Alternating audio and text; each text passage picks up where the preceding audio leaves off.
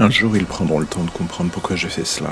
Pourquoi je n'en pouvais plus de le voir, de l'entendre, de le sentir. Ils comprendront, du moins je l'espère. Je leur demande même pas de me plaindre, juste à faire l'effort de comprendre, de se mettre dans mes chaussures, un instant, de sortir de l'ombre de l'homme qu'il était, l'intouchable, le père parfait.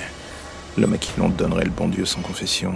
C'est amusant comment les apparences sont parfois trompeuses. Ou alors c'est juste les gens qui sont cons à en crever. Le mot est là, à en crever. J'ai toujours eu ce feeling en moi, celui de flirter avec la mort à cause de lui, et surtout de ce qu'il m'a fait, l'envie irrépressible de la donner pour l'évacuer de mon corps, de mon âme. Un père est là pour aider à grandir, s'affirmer, pas pour vous détruire de l'intérieur. Est-ce que je regrette ce que j'ai fait? La vérité est que non.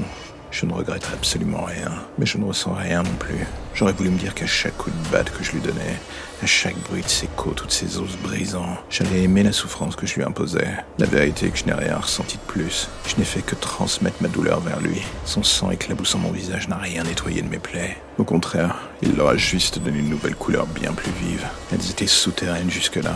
Et alors que je contemplais son cadavre, elles explosaient enfin au grand jour. Seul, sous la pluie, cette dernière a nettoyé les traces de souillure. Mon corps en apparence est désormais présentable. Mon âme est toujours aussi sale. De loin, je regarde la police qui arrive vers la maison. Ma mère les a prévenus en rentrant. Son silence avait été d'or pendant des années. Je ne pus m'empêcher de m'émerveiller devant son cri. Pour une fois que sa voix servait à donner l'alerte. Je regardais cette batte à mes côtés, encore marquée par les traces de sang et surtout d'impact. Un souvenir, un passage vers l'âge adulte, diront certains.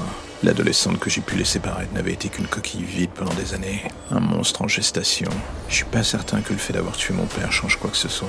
Cela fait des années que je suis morte. Au moins maintenant, lui aussi.